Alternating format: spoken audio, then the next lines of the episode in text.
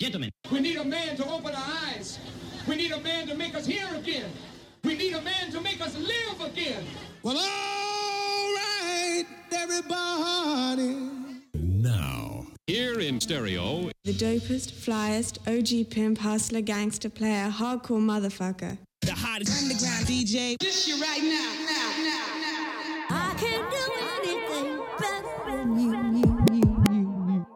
one and only Frank Bash. in the mix. Let's do this shit, bitches. bitches. shape